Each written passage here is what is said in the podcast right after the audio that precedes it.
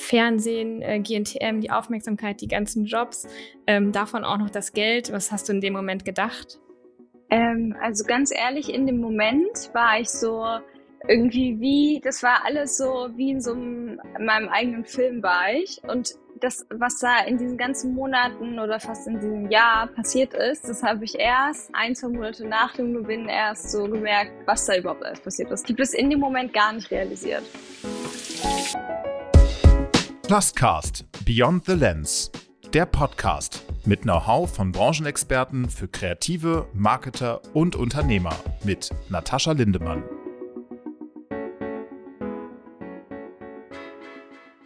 Ja, hallo zur nächsten Pluscast-Episode. Ich bin hier heute mit Topmodel, Ex-GNTM-Gewinnerin und Social-Media-Star Celine Bethmann. Und ich spreche heute über ihren Sieg bei GNTM. Sie erzählt uns, wie man einen Hype am besten nutzt. Und ich finde es sehr, sehr schön, dass du heute da bist, Celine. Ja, vielen Dank für die Einladung. Und ich bin auch schon mega gespannt, äh, was für Fragen du mir stellst und worüber wir reden. Dann wollen wir einmal anfangen, ein bisschen über dich zu sprechen, würde ich sagen. Erstmal will ich ein bisschen über das Modeln fragen. Viele kennen dich ja noch von GNTM. Und da wollte ich fragen, wie hat das mit dem Modeln bei dir angefangen?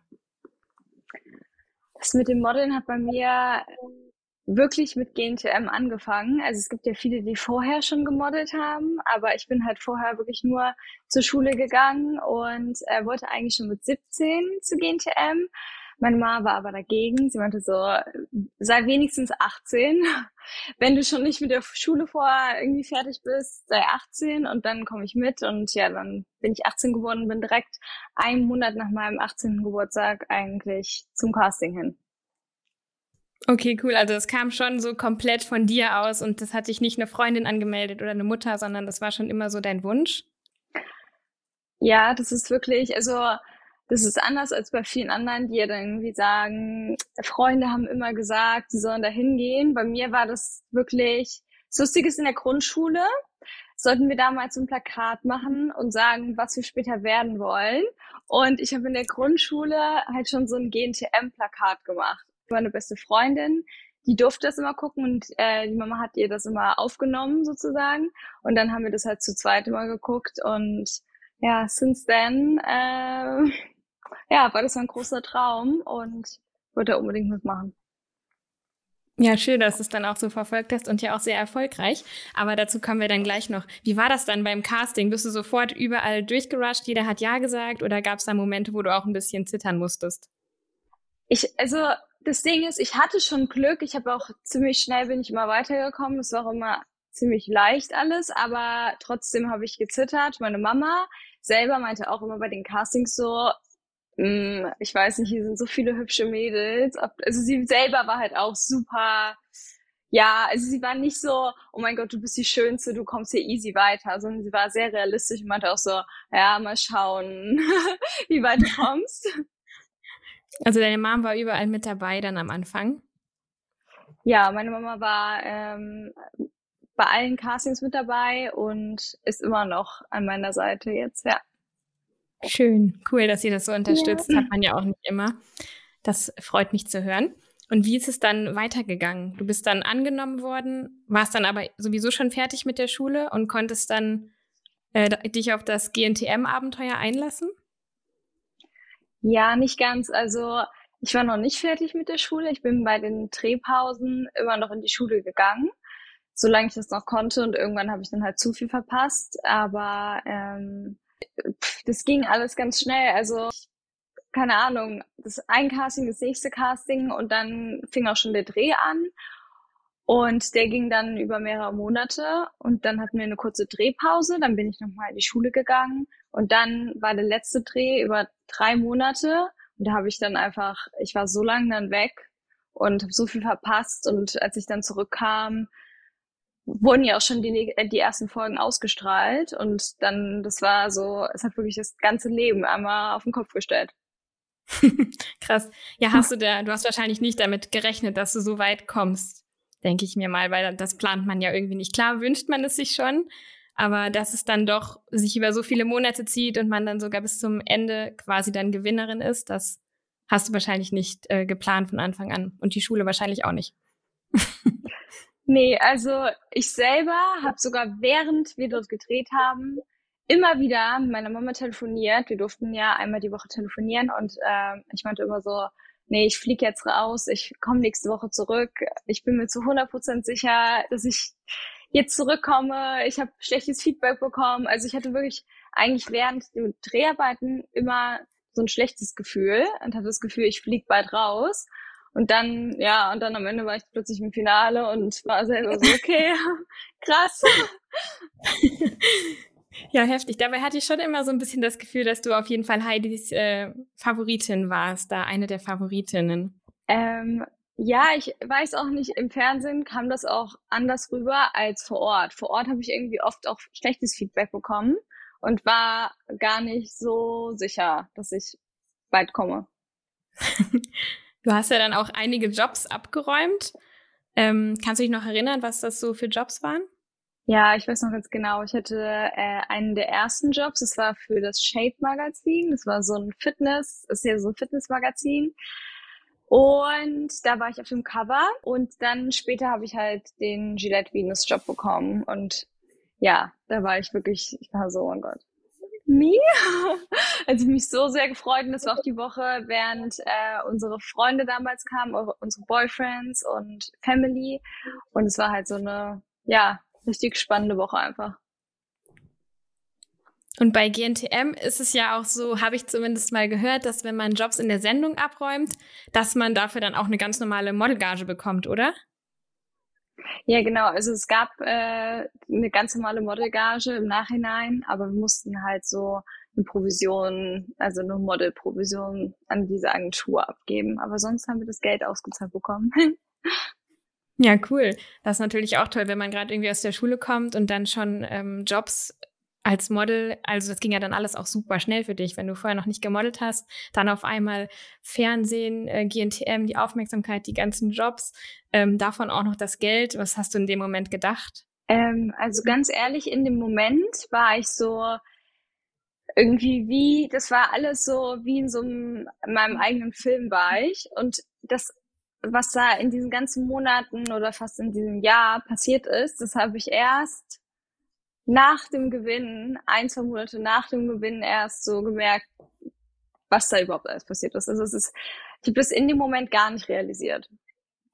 Hattest du wirklich so diesen Drive, das zu gewinnen oder was war bei dir dahinter so die Motivation? Also im Nachhinein weiß ich es selber nicht. Ich habe wirklich, ich war in dieser Sendung während des Drehs so fokussiert. Ich würde sagen, ja, wahrscheinlich schon auf den Gewinn, weil das war ja das Höchste, was man dort sozusagen eigentlich erzielen konnte. Ähm, aber ich weiß gar nicht, ich konnte dort auch so viel ausblenden. Ich hatte schlimm Heimweh. Ich habe mich auch ganz oft einfach alleine gefühlt und es war, aber irgendwie im Nachhinein denke ich mir so, okay, krass, ich konnte es irgendwie alles ausblenden, weil ich das so sehr wollte.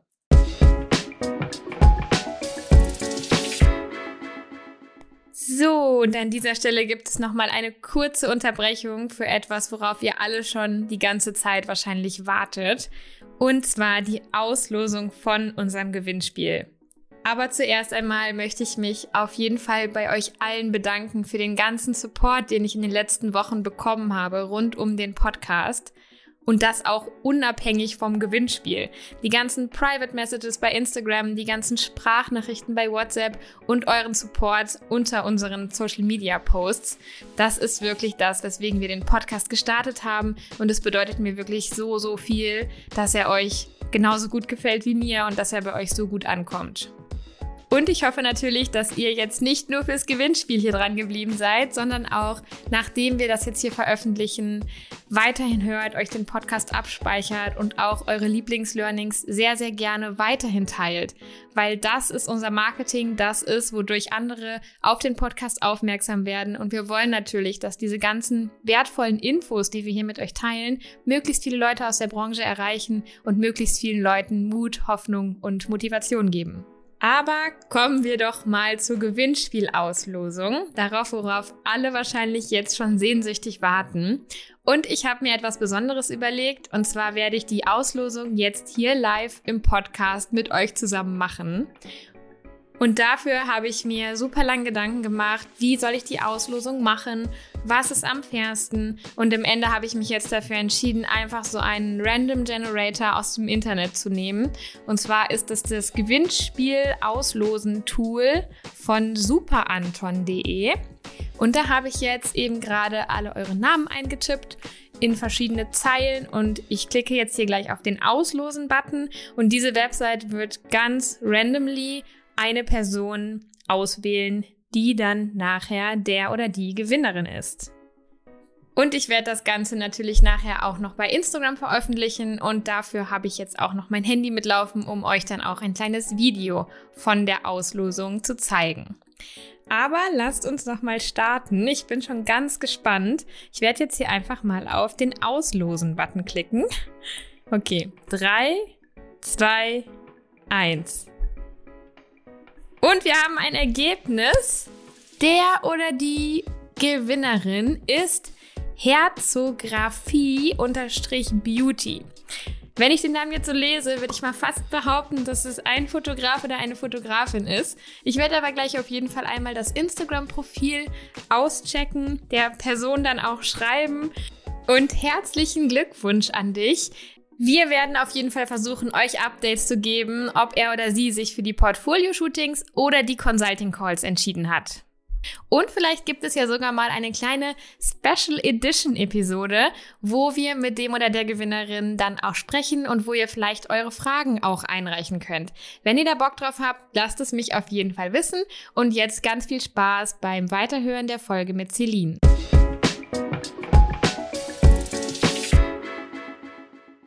Ja, krass. Das ist super. Wie war das denn bei dieser Live-Show? Weil das war ja dann, also vorher weiß man schon, man ist im Fernsehen, aber man sieht die ganzen Leute nicht. Und wenn man aber dann diese Live-Abschlusssendung hat, dann ähm, kann ich mir vorstellen, dass das auch nochmal eine, eine ganz, ganz andere Situation ist, gerade für jemanden, der davor eigentlich noch nichts mit der Branche und mit dem in der Öffentlichkeit stehen zu tun hatte. Ja, also bei mir, wir hatten ja eine Woche Probe vor dieser Live-Sendung und diese Woche war für mich die Hölle. Ich habe wirklich, wir waren ja auch dann alle einzeln auf dem Hotelzimmer jede Nacht und äh, haben dann den ganzen Tag durchgeprobt. Und während den Proben ähm, war ich mentally wirklich so down. Ich war so aufgeregt, es ging mir gar nicht gut. Ich bin auch während der Probe einmal gestürzt, weil ich einfach ja, ich war einfach so fertig, weil ich so Angst vor diesem Finale hatte. Aber das Krasse war, als das Finale dann da war, war es genau umgekehrt. Also alle die, die bei den Proben so easy locker waren, waren beim Finale super aufgeregt. Und bei mir war es genau andersrum. Bei mir war es so, ja, ich, das Finale fing an und äh, ich habe einfach funktioniert. Und ja, ich habe ja auch direkt bei der Begrüßung Gas gegeben. ich bin ja bis heute noch ein Meme. ja, Aber, was hast du nochmal gesagt? Äh, äh, hallo Oberhausen, wie geht's euch? Seid ihr gut drauf? Und Stimmt. ja, weil, das liegt daran, dass bei den Proben wurde mir nämlich gesagt, ähm, Celine, red lauter, sei nicht schüchtern, ähm, gib alles, schrei ins Mikro rein. Ja, und das habe ich dann halt bei der Live-Show gemacht. Und ähm, ja, keine Ahnung. Also im Nachhinein finde ich es einfach noch lustig. In dem Moment habe ich es ja gar nicht richtig gecheckt. Ja. ja.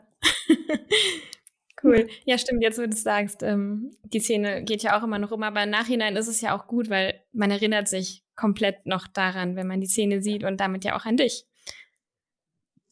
Ja. Und wie war das, als du gewonnen hast? Du hast ja dann, bist ja dann auch durch die äh, Sendung durch und am Ende war ja gar nicht so klar, dass du dann die Gewinnerin wirst. Und äh, hast du selbst damit gerechnet? Äh, mit dem Gewinnen? Genau, weil ihr zu zweit vorne standet und dann wählt Heidi ja oder sagt Heidi ja immer, wer gewonnen hat. Hast du, was hast du in dem Moment gedacht? Dachtest du, ja, safe, das ist jetzt mein Gewinn? Hatte man das schon so im Gefühl oder warst du eher ein bisschen ähm, negativer gestimmt? Äh, das Ding ist wirklich auch in dem Moment, ich habe gar nichts gedacht. Es war so, ich habe nichts gedacht. Ich habe in dem Moment wirklich nur da, glaube ich, gestanden und habe abgewartet. Also ich habe noch nicht mal, ich hatte auch gar keinen, ja, ich hatte auch keine Vermutung, ob jetzt wer jetzt gewinnen könnte. Wir hatten auch während des Finals gar keine Zeit zum Denken, richtig. es war alles so kurz hintereinander. Es ging alles so schnell, der ganze Abend ging so schnell vorbei und ich war, als ich dann neben Heidi stand, auch, es war für uns auch nur, es waren ein paar Sekunden, bis sie den Namen gesagt hat und dann war es so, okay, Finale ist vorbei. Es war so alles so schnell. Das kann ich mir vorstellen. Ja, man probt ja auch so lange dafür, man fiebert so lange drauf hin und dann ist der Moment dann selber immer in so einem Schnips vorbei und man war eigentlich gar nicht da. Ja, also ich, es war wirklich so extrem, weil wir haben so viel dafür geprobt und dann war der Abend so vorbei, einfach mit einem Schnips in zehn Minuten gefühlt und dann war man plötzlich, ja, Jim Six Top Model. So weird. das glaube ich aber, aber das kennt, glaube ich, auch jeder, dass man dann ähm, den Moment selber gar nicht so genießen kann. Aber ich glaube auch, dass es danach nochmal um einiges turbulenter um einen rum wird, oder? Wie war das nach dem Gewinn? Was musstest du da machen? Den, sagen wir mal, direkt den Tag danach oder den Abend noch? Da hat man ja bestimmt relativ viele Termine, oder? Ja, also das Ding ist, dass, dass jeder denkt, dass man GNTM, also ich habe auch erwartet, ich gewinne das dann, also ich habe das gewonnen und danach kommt jetzt super viel auf einen zu, aber das war gar nicht so. Ich habe gewonnen, am nächsten Tag sind wir in Ruhe nach Hause gefahren und dann war ich James Lee's Topmodel und saß plötzlich so bei meiner Family und war so, okay, cool, jetzt habe ich es gewonnen und das war das letzte Jahr mein Ziel, das zu gewinnen. Und dann hast du dieses Ziel plötzlich erreicht. Und dann finde ich, fällt man eher in ein Loch, weil es ist, die Dreharbeiten sind vorbei, das, worauf du hingearbeitet hast, hast du dann plötzlich erreicht. Und ja, dann war nur noch als nächstes stand das Sat 1 Frühstücksfernsehen an, da musste dann die Gewinnerin mit hin. Und dann kam danach zuerst mal gar nichts mehr. Und ja, das war eigentlich mit die härteste Zeit, finde ich. Ja, krass, das erzählen mir aber ganz, ganz viele Leute, die auch in der Öffentlichkeit stehen, habe ich schon häufiger gehört, dass wenn man einfach ähm, irgendwo hinkommt und es geht einfach komplett um dich oder du bist halt Teil der Show und du hast ganz viel Aufmerksamkeit und das hast du über einen gewissen Zeitraum und dann kommst du nach Hause und da ist es irgendwie ähm, erst entweder bist du allein und das ist natürlich schön, dass du deine Familie da um dich hattest, aber es gibt halt auch Leute, die dann keinen Partner oder keine Familie zu Hause haben und dann liegst du halt einfach im Bett und es ist komplett still und da ist niemand mehr. Und da setze ich mich, versetze ich mich auch immer ganz gerne in die Lage rein. Dann kann ich das halt auch verstehen, dass man dann erstmal so denkt, so, wow, okay, ich bin ja, also dann fängt man erst an zu realisieren, was passiert ist, glaube ich, wenn man dann diesen Normal, diese Normalität wieder hat, oder? Ja, also total. Vor allen Dingen war es für mich so, ich habe dann auch realisiert, ja, es ist cool, dass ich Jim Six Topmodel gewonnen habe, aber du kannst dich darauf nicht ausruhen. Das ist so cool, dass du es gewonnen hast, aber das ist gerade, das ist in Deutschland vielleicht ein Ding, diese Sendung, aber gerade außerhalb habe ich dann später auch, weil ich ja dann angefangen habe, wirklich zu modeln, ähm, habe ich gemerkt, dass das gar nichts bedeutet, bedeutet und dass man im Ausland niemand ist. Ja, das stimmt. Also außerhalb von Deutschland, glaube ich, äh, zählt GNTM ja auch gar nicht so wie, wie bei uns hier, ne? Nee, also ähm, eigentlich hatten. Nee, red ruhig. Ich höre dich immer ein bisschen später. nee, also eigentlich das, was man dadurch hatte, war auf jeden Fall äh, Social Media Präsenz. Genau. Mhm. Wie viele Follower hast du durch die Show bekommen? Oh, gute Frage. Ich glaube, durch die Show habe ich, ich glaube, das waren am Anfang, ich glaube, das waren so 300, na, 250.000, irgendwie so um den Dreh. Okay, krass. Da ähm, habe ich dieses Jahr auch ein bisschen mitverfolgt und ich habe gemerkt halt, dass die Mädels dieses Jahr gar nicht mehr so eine krasse Reichweite bekommen haben auf Social Media. Ähm, aber das ist ja auf jeden Fall was, was dann auch neu war. Dich haben wahrscheinlich Leute auf der Straße erkannt. Du bist wahrscheinlich auch dann äh, ein Promi gewesen halt in Deutschland. Und das halt als 18-Jährige oder dann vielleicht 19-jähriges Mädchen. Das ist natürlich auch eine Umstellung, oder? Ja, also ich weiß gar nicht mehr, das war so eine Umstellung für mich und vor allen Dingen halt auch für meine Familie. Ähm, und meine Schwester, die zum Beispiel noch weiterhin zur Schule gegangen ist. Also auch das war nicht easy für sie, glaube ich. Und für mich war es halt auch eine komplette Umstellung. Ich war einfach 18, als ich es gewonnen habe und wurde ja dann erst 19. Also im Nachhinein denke ich mir auch so, ich war noch ein Baby. ich war noch so jung. Ähm, und ja, also es war zuerst mal, weiß ich noch, alles für mich viel zu viel. Ja, das kann ich mir vorstellen. ähm, du hast ja dann auch einen totalen Hype gehabt. Also, und das ist auch so ein bisschen das Thema, über das ich halt heute mit dir sprechen wollte, weil ich auch fand, dass du genau die richtige Person dafür bist, weil man das schon häufiger mal sieht, dass es einen gewissen Hype um entweder ein Produkt gibt oder um eine Person. Und teilweise erlebe ich das halt auf Social Media, dass ähm, Leute diesen Hype total gut nutzen. Man hat das Gefühl, okay, die haben jetzt gerade einen Hype durch den Gewinn einer Sendung oder durch irgendwas anderes oder eine Marke durch irgendein Produkt, was gerade viral gegangen ist auf Social Media.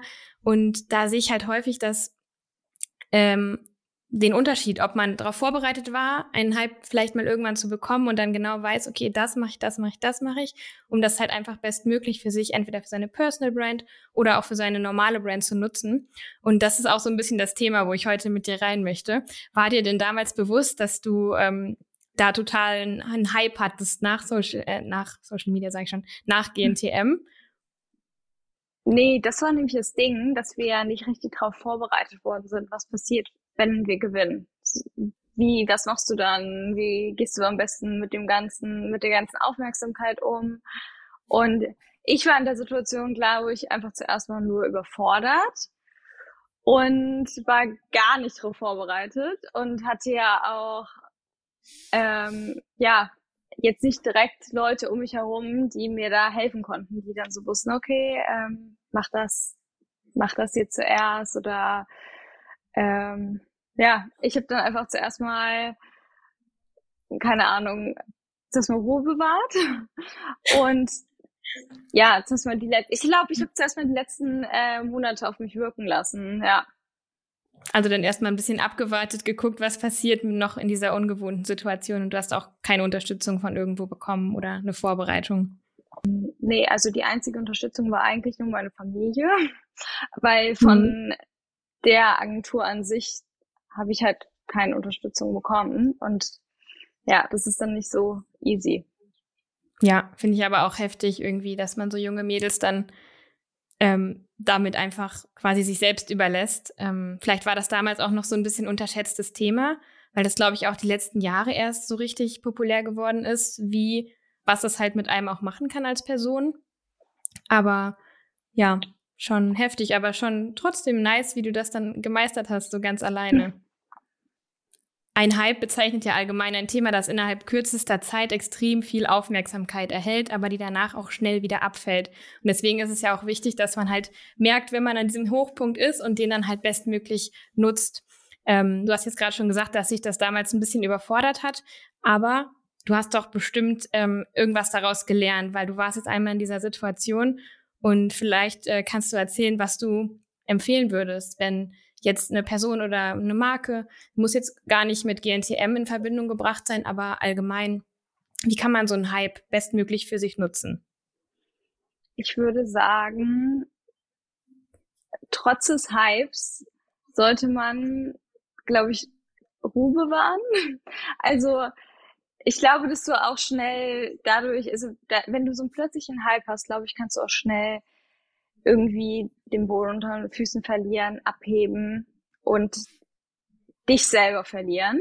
Und ich glaube, dass es in, gerade in unserer Branche sehr, sehr schnell geht, dass Leute sich selber verlieren und vielleicht das meist aus diesem Hype rausnehmen oder mitnehmen, aber ähm, am Ende dann, wenn dieser Hype weg ist, sich selber verlieren. Also wirklich, gerade Mental Health ist, glaube ich, sehr, sehr, sehr wichtig und ich würde immer sagen, dass man natürlich ist mir der Erfolg wichtig und auch der Hype und ich würde da auch alles mitnehmen, aber gleichzeitig auch auf mich selber noch irgendwie aufpassen.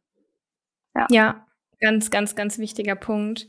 Und auch gerade bei allen ähm, jüngeren Leuten, die jetzt vielleicht die letzten Jahre erst in Social Media eingestiegen sind ähm, und es ist einfach ein Auf und Ab. Man kann es ja mal so sagen, wie es ist. Also es ist ja bei jedem auch so. Man hat immer Phasen, da ist man eher gehypt und dann gibt es aber auch Phasen, wo man eher ein bisschen uninteressanter ist.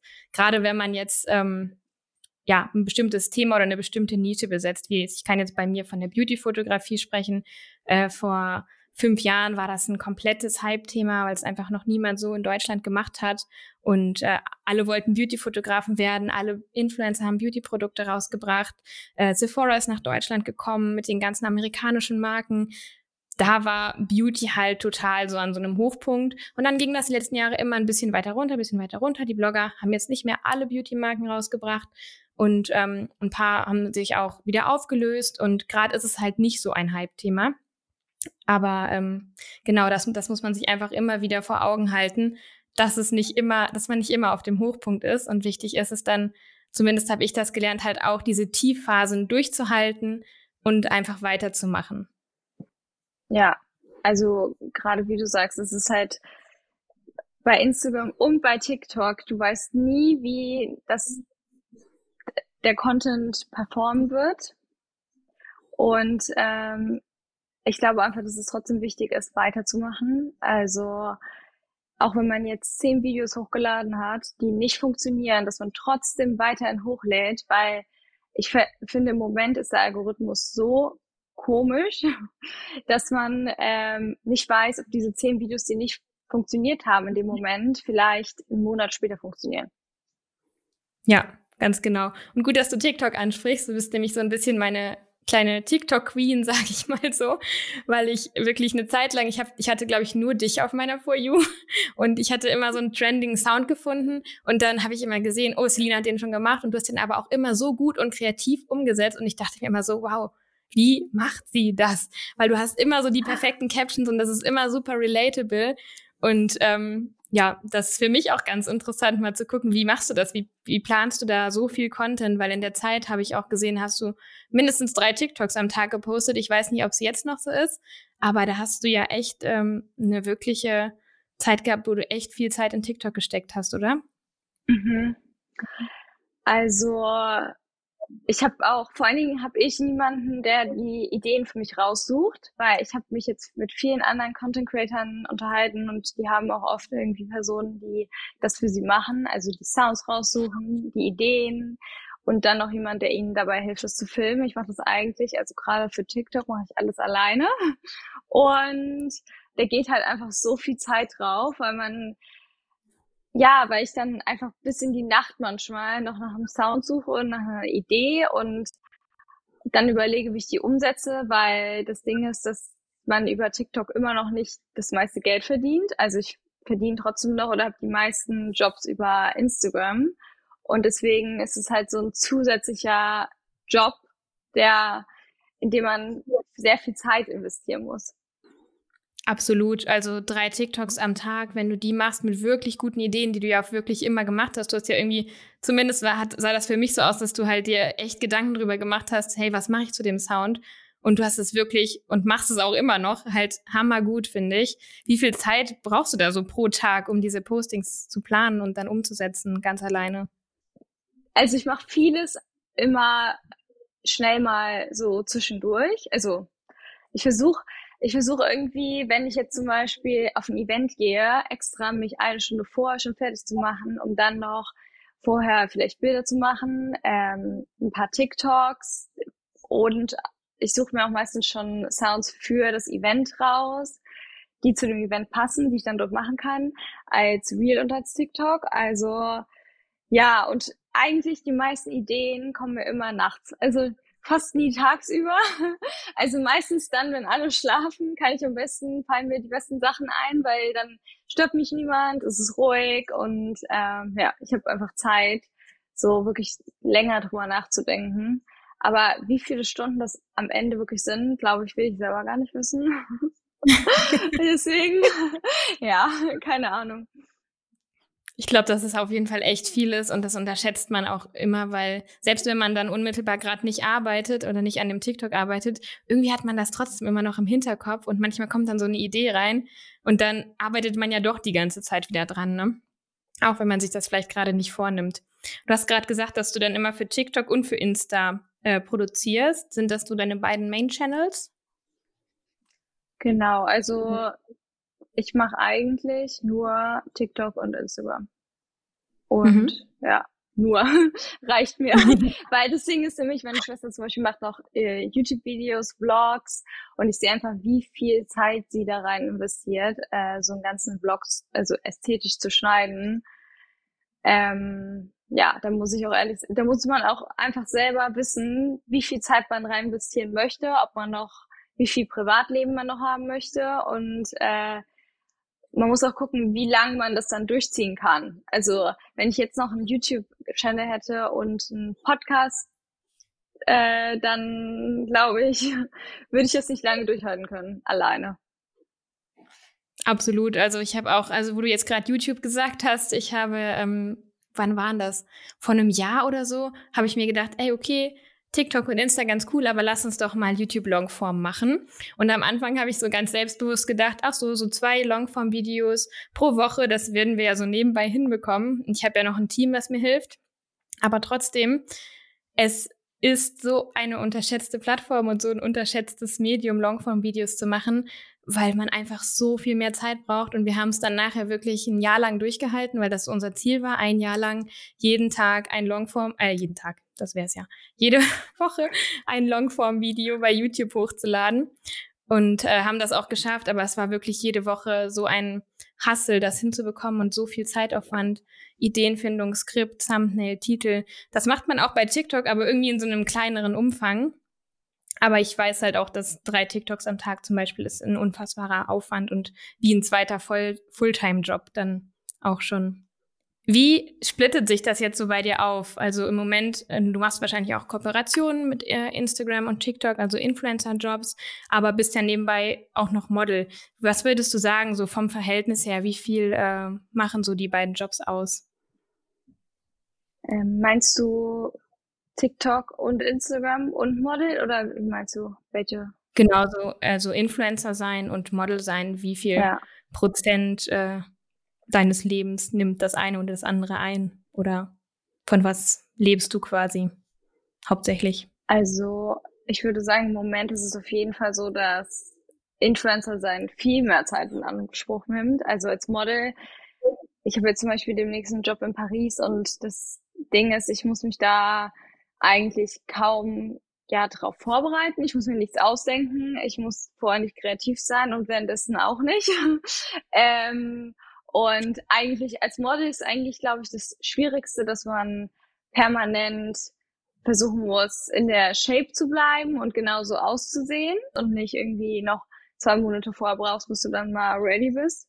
Aber ähm, an sich im Moment bei mir nimmt Social Media viel mehr Zeit in Anspruch. Mhm. Und lebst du auch hauptsächlich jetzt von Social Media im Moment oder wie teilt sich das bei dir auf?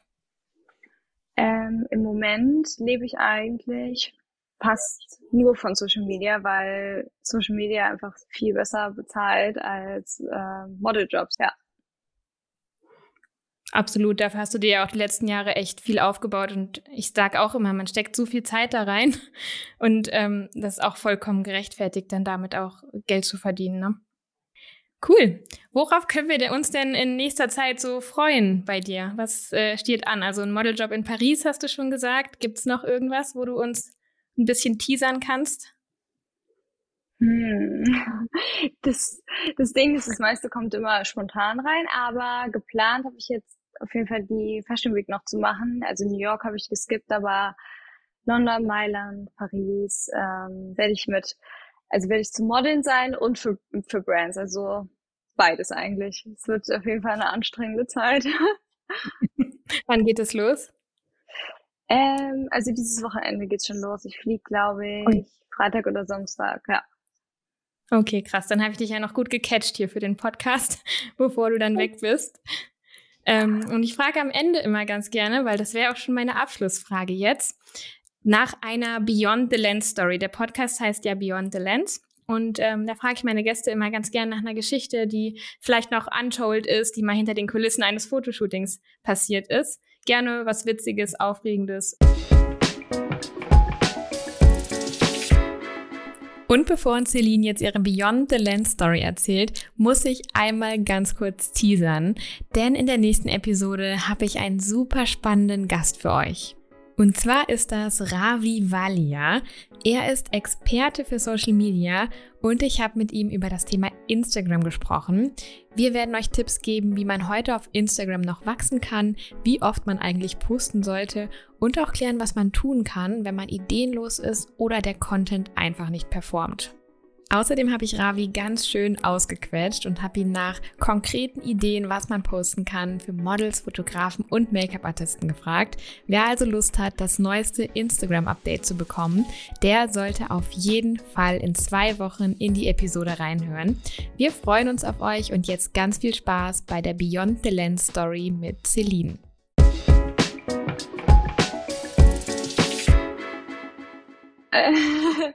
Kann ich aber was von einem Casting erzählen? Ja, klar.